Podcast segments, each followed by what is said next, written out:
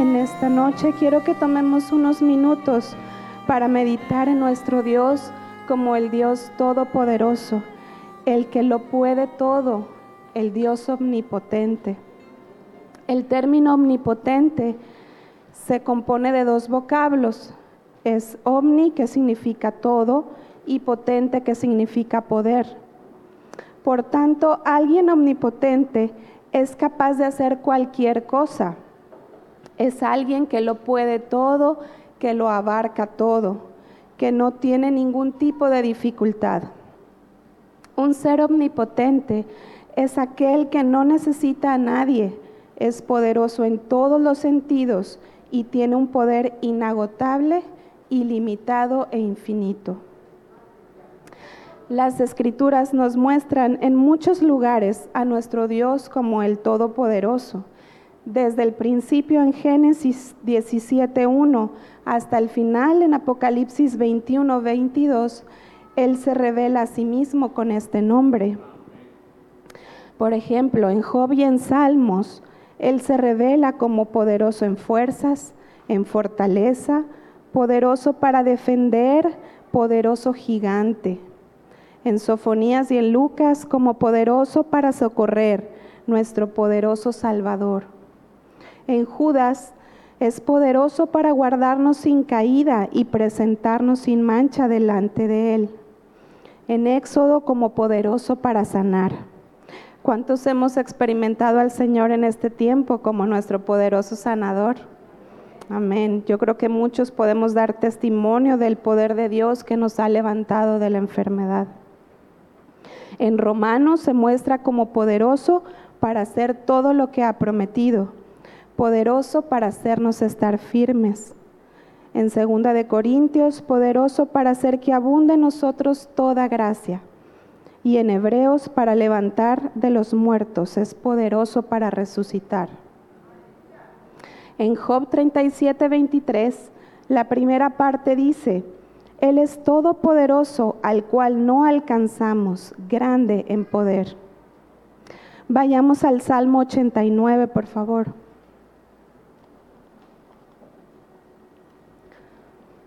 Leamos del versículo 5 al 13. Celebrarán los cielos tus maravillas, oh Jehová, tu verdad también en la congregación de los santos, porque ¿quién en los cielos se igualará a Jehová? ¿Quién será semejante a Jehová entre los hijos de los potentados? Dios temible en la gran congregación de los santos y formidable sobre todos cuantos están alrededor de él. Oh Jehová, Dios de los ejércitos, ¿quién como tú? Poderoso eres Jehová, y tu fidelidad te rodea. Tú tienes dominio sobre la braveza del mar. Cuando se levantan sus ondas, tú las sosiegas. Tú quebrantaste a Raab como herido de muerte. Con tu brazo poderoso esparciste a tus enemigos. Tuyos son los cielos, tuya también la tierra. El mundo y su plenitud tú lo fundaste. El norte y el sur tú los creaste. El Tabor y el Hermón cantarán en tu nombre. Tuyo es el brazo potente, fuerte es tu mano, exaltada tu diestra. Amén, hermanos. El título de este mensaje es A ti omnipotente servimos.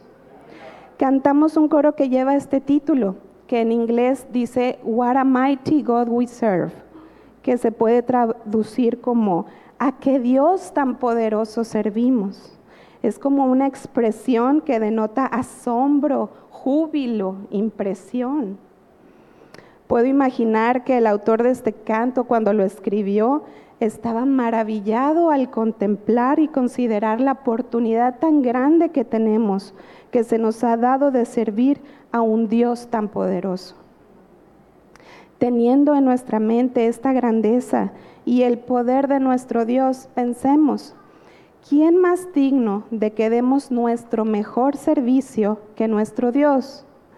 Él se merece que le ofrezcamos un servicio de primera calidad o como podríamos decir un servicio de primera clase.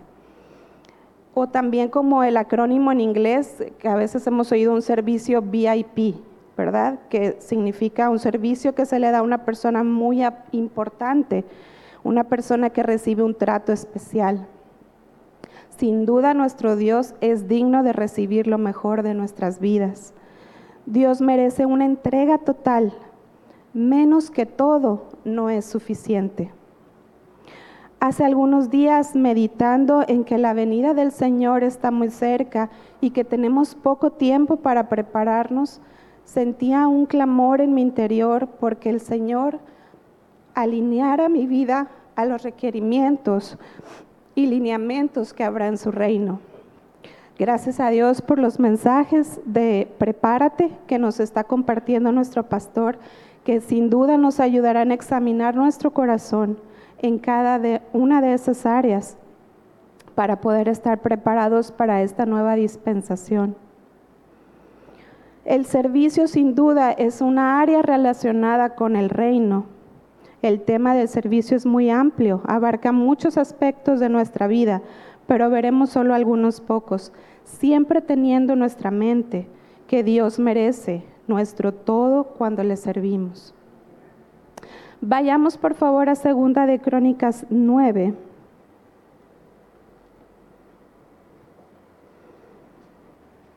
En este pasaje se nos relata la visita de la reina de Sabá al rey Salomón después de haber oído su gran fama. Versículos 3 y 4. Y viendo la reina de Sabá la sabiduría de Salomón, y la casa que había edificado, y las viandas de su mesa, las habitaciones de sus oficiales, el estado de sus criados y los vestidos de ellos, sus maestresalas y sus vestidos, y la escalinata por donde, donde subía a la casa de Jehová, se quedó asombrada. La reina de Sabá quedó admirada de las vestiduras de los siervos de Salomón ¿Qué había de especial en ellas para que ella quedara impresionada? Usando un poco la imaginación, podríamos suponer que eran sin mancha, ¿verdad? Impecables, confeccionadas a la perfección. A esta sección le he llamado, con las mejores vestiduras, a ti omnipotente servimos. En Colosenses 3:12, la primera parte dice, Vestíos pues como escogidos de Dios, santos y amados. Hay un vestido que distingue a los escogidos de Dios. Las vestiduras eran una parte muy importante en el sacerdocio levítico. Nosotros somos llamados a ser reyes y sacerdotes para Dios. Las vestiduras de los sacerdotes eran especiales, no eran como ellos quisieran, no eran a su gusto ni a la moda. La moda hoy en día está controlada por hombres impíos y es inmoral. En el principio de la creación, Dios sacrificó un animalito para cubrir la desnudez del hombre y la moda de este mundo quiere descubrirla. Debemos agradecer las normas del vestido que tenemos en la iglesia. Nosotros damos un mensaje de lo que somos, de lo que representamos, de nuestra posición o de nuestro oficio con nuestra forma de vestir. Nuestra vestimenta nos identifica, así como podemos saber en un aeropuerto, por ejemplo, podemos distinguir quién es un piloto por la forma en la que va vestido, o en las calles podemos identificar quién es un policía, en un hospital podemos saber quién es el doctor. Cuando nuestro interior es tocado por Dios, se refleja en lo exterior. En Isaías 61:10 dice, en gran manera me gozaré en Jehová, mi alma se alegrará en mi Dios, porque me vistió con vestiduras de salvación. Me rodeó de manto de justicia, como a novio me atavió y como a novia adornada con sus joyas. Él nos quitó las vestiduras de pecado y nos dio las vestiduras de salvación. En 2 de Corintios 5, 17 dice, de modo que si alguno está en Cristo, nueva criatura es. Las cosas viejas pasaron, he aquí todas son hechas nuevas. Las cosas viejas pasaron incluyendo nuestra forma de vestir. Alguien lavado en su interior no va a querer vestirse inmoralmente. Así como en lo espiritual, también debe de haber un cambio en lo natural. Debemos despojarnos de lo viejo. No se trata de perfeccionar o mejorar lo anterior, sino que es hecho algo nuevo, como el Señor lo dicta, con sus estándares. En Éxodo 28.2 encontramos que las vestiduras sagradas eran para honra y hermosura. Todo el sacerdote estaba vestido de lino blanco, que nos habla de las acciones justas de los santos. Para los hermanos que están memorizando Apocalipsis, este pasaje les será conocido, Apocalipsis 3.4 pero tienes unas pocas personas en Sardis que no han manchado sus vestiduras y andarán conmigo en vestiduras blancas porque son dignas. El Señor nos habló hoy en palabra profética que si queremos andar con Él, tenemos que tener un vestido santo, vestirnos de santidad y andar en santidad para poder caminar con Él. Que podamos vestirnos cada día tanto en lo natural como en lo espiritual, de esas vestiduras dignas de un servidor del Rey de Reyes. La siguiente sección la he titulado Con todas nuestras fuerzas a ti omnipotente servimos. Primera de Corintios 25.1 nos habla de que David y los jefes del ejército apartaron a hombres idóneos para la obra de su ministerio la palabra ministerio es servicio. Primera Crónicas 25.1. La palabra idóneo quiere decir que reúne las condiciones necesarias y óptimas para una función o fin determinados, que es adecuado, apropiado para algo, todo aquello que posee buena disposición o suficiencia para una cosa. Idóneo es sinónimo de apto, capaz, habilidoso, eficiente, dispuesto e inteligente, entre otros. En el capítulo 26 de ahí de Primera de Crónicas, de los versículos 6 a 9 y el 30, nos describe cómo eran estos hombres. No, no vamos a ir ahí, se los leo. En el versículo 6 y 7 los describe como valerosos y esforzados en el versículo 8, robustos y fuertes para el servicio. En el 9, valientes. Y en el 30, hombres de vigor. Eclesiastés 9:10 en la versión King James nos dice que todo lo que hagamos debemos hacerlo con todas nuestras fuerzas. En Génesis 24 encontramos la historia de Abraham cuando le pide a su siervo que busque esposa para su hijo Isaac. Vayamos ahí, por favor, Génesis 24, del versículo 10 al 21. Amén. Y el criado tomó diez camellos de los camellos de su señor y se fue, tomando toda clase de regalos escogidos de su señor y puesto en camino llegó a Mesopotamia, a la ciudad de Nacor. E hizo arrodillar los camellos fuera de la ciudad junto a un pozo de agua a la hora de la tarde la hora en que salen las doncellas por agua. Y dijo, Oh Jehová, Dios de mi Señor Abraham, dame te ruego el tener hoy buen encuentro y haz misericordia con mi Señor Abraham. He aquí, yo estoy junto a la fuente de agua, y las hijas de los varones de esta ciudad salen por agua. Sea pues que la doncella, a quien yo dijere, baja tu cántaro, te ruego para que yo beba, y ella respondiere, bebe, y también daré de beber a tus camellos, que sea esta la que tú has destinado para tu siervo Isaac. Y en esto conoceré que habrás hecho misericordia con mi Señor. Y aconteció que antes que él acabase de hablar, he aquí Rebeca, que había nacido a Betuel, hijo de Milca, mujer de Nacor, hermano de Abraham, la cual salía con su cántaro sobre su hombro. Y la doncella era de aspecto muy hermoso, virgen, a la que varón no había conocido la cual descendió a la fuente y llenó su cántaro y se volvía. Entonces el criado corrió hacia ella y dijo, Te ruego que me des a beber un poco de agua de tu cántaro. Ella respondió, Bebe, señor mío, y se dio prisa a bajar su cántaro sobre su mano y le dio a beber. Y cuando acabó de darle de beber, dijo, También para tus camellos sacaré agua hasta que acaben de beber. y se dio prisa y vació su cántaro en la pila y corrió otra vez al pozo para sacar agua y sacó para todos sus camellos. Y el hombre estaba maravillado de ella, callando para saber si Jehová había prosperado su viaje o no. Un camello en promedio puede beber 100 litros de agua en menos de 15 minutos. Para darnos una idea, tomemos de referencia una cubeta de esas grandes de pintura, que es más o menos 19 litros. Se necesitarían un poco más de 5 cubetas llenas de agua para un camello. Ahora imaginemos para 10 camellos, serían como 50 cubetas llenadas de agua. El criado sabía que no era algo fácil que alguien se dispusiera a dar de beber a 10 camellos sedientos, aun si él se lo pedía a alguien.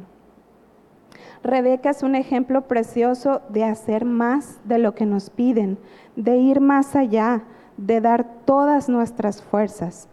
Este acto de servicio esforzado iba a cambiar su eternidad siendo escogida para formar parte del linaje del Mesías. El Señor llamó a Nehemías a restaurar los muros de Jerusalén después de haber estado en ruinas durante 150 años. Mientras lideraba a sus hombres en la tarea, enfrentó burlas, ataques, distracciones y tentaciones. Sin embargo, Dios lo equipó para mantenerse firme y decidido en sus esfuerzos por completar la abrumadora tarea en solo 52 días. Cuando Dios nos encarga una tarea, nos da las capacidades y las fuerzas necesarias para seguir esforzándonos independientemente de los desafíos que enfrentemos. Quiero leerles un relato titulado Las estrellas y las gaviotas. Siempre podías contar con Ryan para hacer la cosa correcta cuando alguien lo estaba viendo. Siempre podías contar con Ryan para hacer bien un trabajo, solo si éste se iba a mostrar. Su cuarto estaba siempre impecable, a menos que abrieras los cajones de su ropa y vieras debajo de su cama. Sus trabajos de la escuela tenían buenas calificaciones, por lo menos los que sus papás iban a ver. Un verano, el tío de Ryan, Jack, quien era aviador, llegó a visitarlos. Un día Ryan y el tío Jack se pusieron a pintar su canoa antes de ir a una excursión. Primero la lijaron por todas partes para limar todas las asperezas y reparar cualquier rotura. Después volvieron a lijar de nuevo. El tío Jack trabajaba de un lado de la canoa y Ryan del otro. Ya estamos listos para pintar la canoa por fuera y barnizarla por dentro, dijo Ryan. El tío Jack pasó sus manos por el lado que le tocó lijar a Ryan y notó que todo estaba muy liso hasta que llegó a la parte debajo del borde de la canoa. ¿Qué es esto? El tío Jack encontró un trozo de goma de mascar y astillas de madera. Aquí hay otra media hora de trabajo por hacer para que tu lado de la canoa esté listo. Pero ¿quién va a mirar debajo del borde? preguntó Ryan. He hecho un buen trabajo en la parte que se va a ver. El tío Jack se puso de pie y miró a Ryan. Así que esa es tu manera de pensar. Ryan se avergonzó y pensó que su tío le diría mucho más, pero en lugar de eso su tío cambió de tema repentinamente y le dijo, un día te llevaré a dar un paseo en avión. Eso le gustó mucho a Ryan y finalmente el día del paseo llegó. Ryan había pensado en muchos lugares que le gustaría ver desde el aire, pero el tío Jack tenía una sola idea. Vamos a sobrevolar el puerto de Nueva York, le anunció el tío Jack, sobre la Estatua de la Libertad. Ya la he visto muchas veces, replicó Ryan. Ya he ido ahí en barco y he escalado hasta el balcón que está alrededor de la cabeza. Pero la estatua de la libertad fue lo que el tío Jack había decidido que Ryan debería ver desde el aire. De camino al aeropuerto, el tío Jack habló acerca de Frédéric Auguste Bartholdi, el escultor francés que hizo la estatua en 1886 se necesitó un gran hombre que ideara una estatua que tuviera tanto significado para la gente que entra al puerto de Nueva York generación tras generación. Se necesitaba un escultor habilidoso para hacer tal gigantesca figura y mantenerla en las proporciones correctas. Se necesitaba un trabajador cuidadoso que hiciera correctamente cada detalle. Sí, dijo Ryan, quien ya había escuchado esto antes. Cuando volemos arriba de la estatua, quiero que tomes mis binoculares y mires hacia abajo a la parte de arriba de la cabeza de ella, dijo el tío Jack. Recuerda que en 1886 Bartholdi nunca se hubiera imaginado que la gente volaría sobre su estatua. En esos días los aviones eran solo algo sobre lo que bromear. Nunca esperó que nadie, excepto las estrellas y las gaviotas, miraran la parte de arriba de su estatua, la cual se elevaría más alto que las cubiertas de los barcos que estarían en el puerto. Apuesto que no se molestó mucho en tallarlo de hasta arriba de la estatua, dijo Ryan riendo. El tío Jack no respondió. Estaba muy ocupado alistando su avión para el vuelo. Pronto estuvieron en el aire volando sobre el puerto de Nueva York. Ryan recordó usar los binoculares cuando volaban sobre la Estatua de la Libertad. Se emocionó al pensar que estaban por descubrir lo que el famoso escultor había hecho hace mucho tiempo, pensando que iba a estar fuera de la vista de las personas.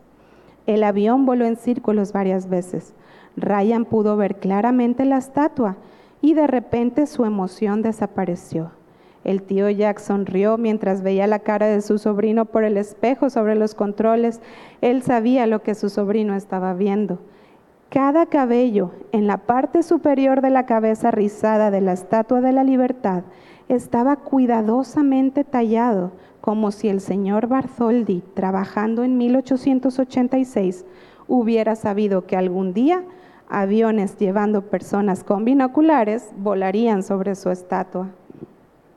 El gran artista hizo cada parte de su trabajo bien hecha, aun las partes que pensó que solo las estrellas y las gaviotas verían.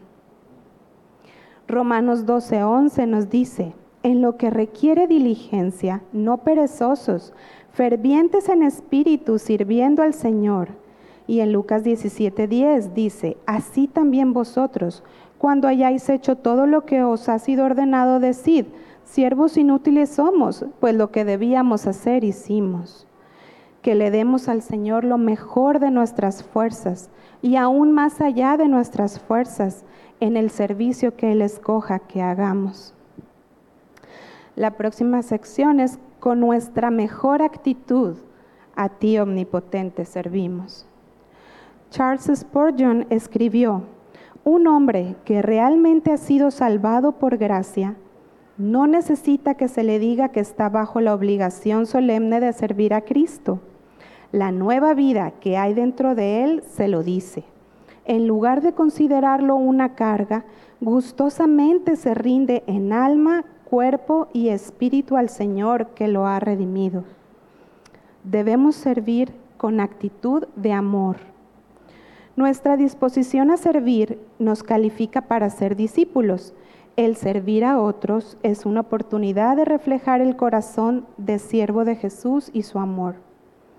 Lo que nos piden hacer son oportunidades para asemejarnos a aquel que sirvió entregando su vida por nosotros. El amor de Dios por nosotros nos da poder para servir a los demás. En Gálatas 3:13 dice, porque vosotros, hermanos, a libertad fuisteis llamados, solamente que no uséis la libertad como ocasión para la carne, sino servíos por amor los unos a los otros. El amor abundante lleva al servicio abundante. En las reuniones de jóvenes hemos visto ese amor. Gracias a Dios siempre podemos contar con jóvenes que se ofrecen a servir, ya sea a las mesas, al aseo al final de la reunión, en las actividades, nos ayudan a cargar cosas, siempre están dispuestos a ayudar.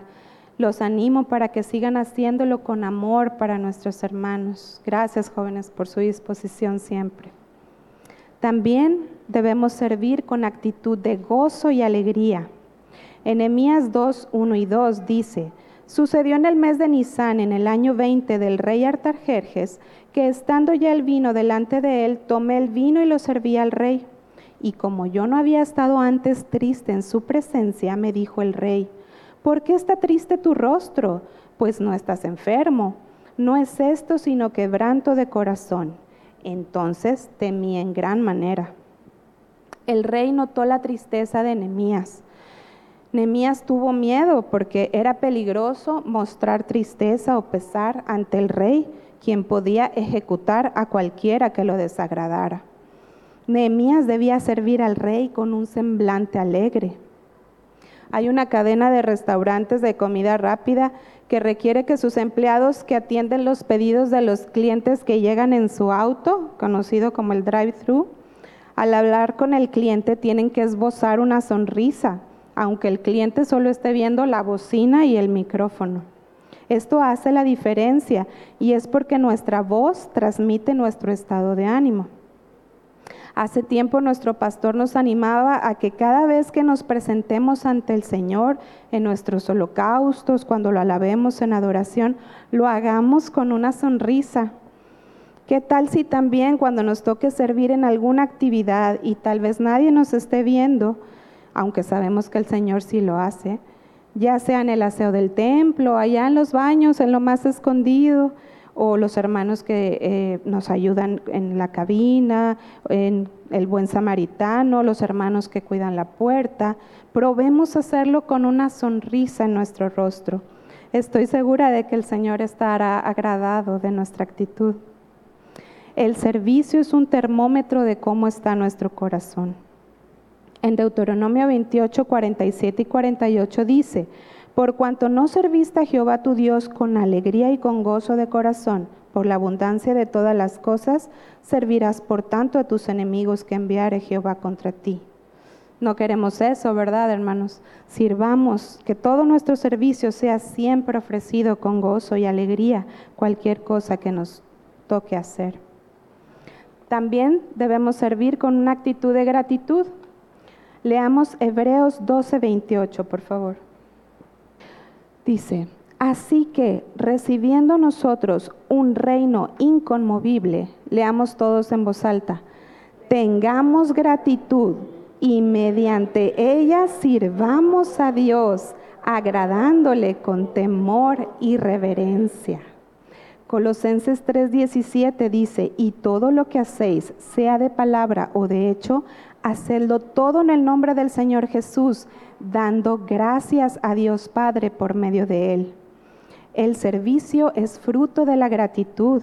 El que tiene gratitud es diligente para servir. Vemos en Mateo 8, 14 y 15 la historia de cuando la suegra de Pedro enfermó. Jesús la sanó y ella se levantó y le servía. Sin duda ella estaba agradecida y su reacción inmediata fue servir.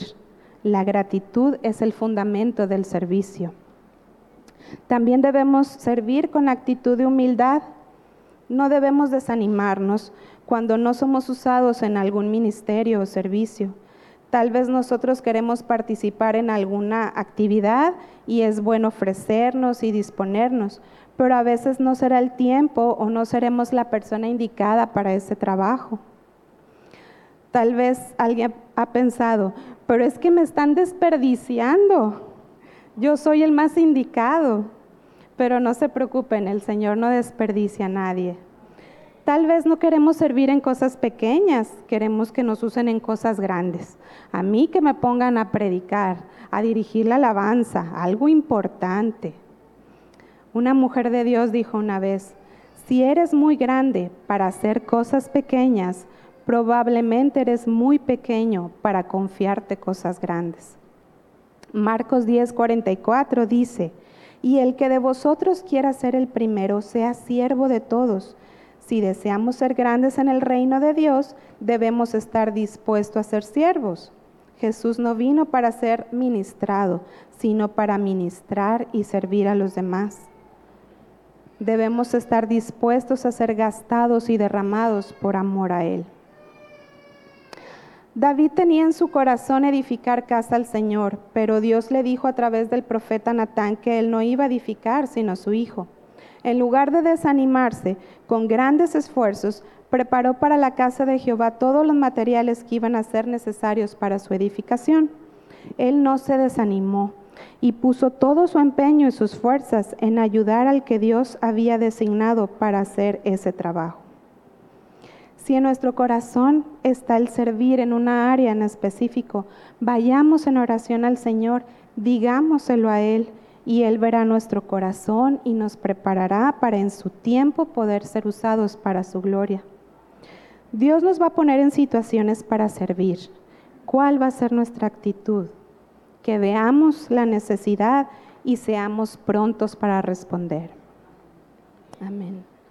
La siguiente sección es con prudencia y solicitud a ti omnipotente servimos. En primera de Samuel 16, 18 dice, entonces uno de los criados respondió diciendo, He aquí yo he visto a un hijo de Isaí de Belén que sabe tocar y es valiente y vigoroso y hombre de guerra, prudente en sus palabras y hermoso, y Jehová está con él. En el 18.5 dice, y salía David a donde quiera que Saúl enviaba, y se portaba prudentemente. Y lo puso Saúl sobre gente de guerra, y era acepto a los ojos de todo el pueblo y a los ojos de los siervos de Saúl. En los versículos 14 y 15 dice, David se conducía prudentemente en todos sus asuntos, y Jehová estaba con él. Y viendo Saúl que se portaba tan prudentemente, tenía temor de él. Tener prudencia significa actuar o hablar con cuidado, de forma justa y adecuada, con cautela, con moderación, con previsión y reflexión, con sensatez y con precaución. El significado de solícito es que pone atención, diligencia y amabilidad al atender o servir a alguien. José es un gran ejemplo de prudencia al servir. Potifar y el jefe de la cárcel no necesitaban preocuparse por sus asuntos, porque José tenía todo bajo control, era solícito, diligente y se condujo prudentemente, sobre todo en el asunto de la mujer de Potifar. Más adelante, cuando José interpreta el sueño de Faraón, José le recomienda proveerse de un varón prudente y sabio para ponerlo sobre la tierra de Egipto. Y Faraón dijo, ¿quién más indicado que José para llevar a cabo este trabajo? El siervo fiel y prudente será puesto por su Señor sobre su casa para dar el alimento a tiempo. Proverbio nos habla en muchas ocasiones sobre la prudencia. En Proverbios 17.2 dice, el siervo prudente se enseñoreará del hijo que deshonra y con los hermanos compartirá la herencia. Proverbios 22, 29 dice, ¿has visto hombre solícito en su trabajo? Delante de los reyes estará, no estará delante de los de baja condición. ¿Queremos estar delante del rey de reyes? Debemos ser solícitos en nuestro trabajo, tanto en nuestro ministerio al Señor como en nuestro trabajo secular. Si escucharon el programa del viernes con el hermano Walter y el hermano José, nos hablaba de esto que seamos siervos diligentes tanto en lo secular como en lo espiritual. el último punto es, entrando a tu presencia, a ti omnipotente servimos. Al hablar de servicio es inevitable, inevitable hablar de Marta, la hermana de Lázaro.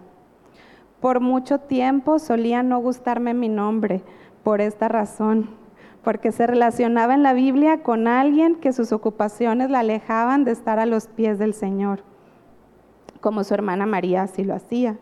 Marta era, como diríamos, la mala del cuento. También creo que las que nos llamamos Marta, alguna vez nos ha tocado que cuando se dirigen a nosotros nos dicen, Marta, Marta, afanada y turbada. Va junto así con nuestro nombre. Y eso solía incomodarme también.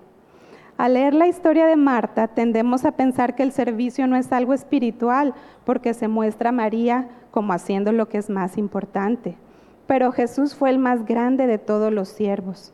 En Mateo 20, 28 y Marcos 10, 45, dice que Él no vino para ser servido, sino para servir.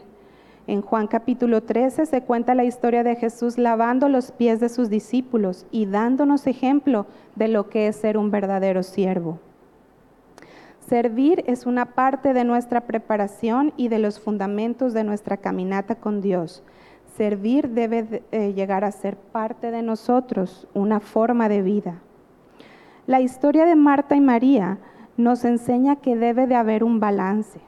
El servicio es importante, pero debemos mantenerlo en la perspectiva correcta. Debemos servir con todas nuestras fuerzas, pero también debemos escuchar al Señor cuando nos llama a sentarnos a sus pies y tener comunión con Él. Conocemos el pasaje que dice, muchos me dirán aquel día, Señor, Señor, ¿no profetizamos en tu nombre y en tu nombre echamos fuera demonios y en tu nombre hicimos muchos milagros? Y entonces el Señor les declarará, nunca os conocí, apartados de mí, hacedores de maldad. Ellos estaban involucrados en el servicio, pero sin tener lo más importante. Asegurémonos de ser conocidos por Dios, entrando a su presencia y cultivando esa relación de amor con Él. Por cierto, si tienen la duda, ahora mi nombre me gusta mucho ya que en Juan 11:15, en la primera parte, dice, y amaba Jesús a Marta. Pocos tenemos el honor de que nuestro nombre aparezca en la Biblia acompañado de estas bellas palabras. Jesús amaba a Marta porque Él ama a los que le sirven. Gracias a Dios que Él nos sigue amando y buscando para tener comunión con nosotros, que respondamos a su llamado. En Juan 12:26 dice, si alguno me sirve, sígame, y donde yo estuviere, ahí también estará mi servidor. Si alguno me sirviere, mi Padre le honrará. Dios nos requiere una entrega total. Menos que todo no es suficiente. El domingo meditábamos sobre quiénes somos para que el Señor se fijara en nosotros y nos extendiera su salvación. Cantábamos el coro ¿Quién soy yo? y así, agradecidos eternamente por su salvación, vivamos sirviéndole, siempre con lo mejor que podamos darle. Aunque todo lo que tengamos sean solo cinco panes y dos peces, pidámosle, haz de mí un siervo fiel. Dios les bendiga, hermanos.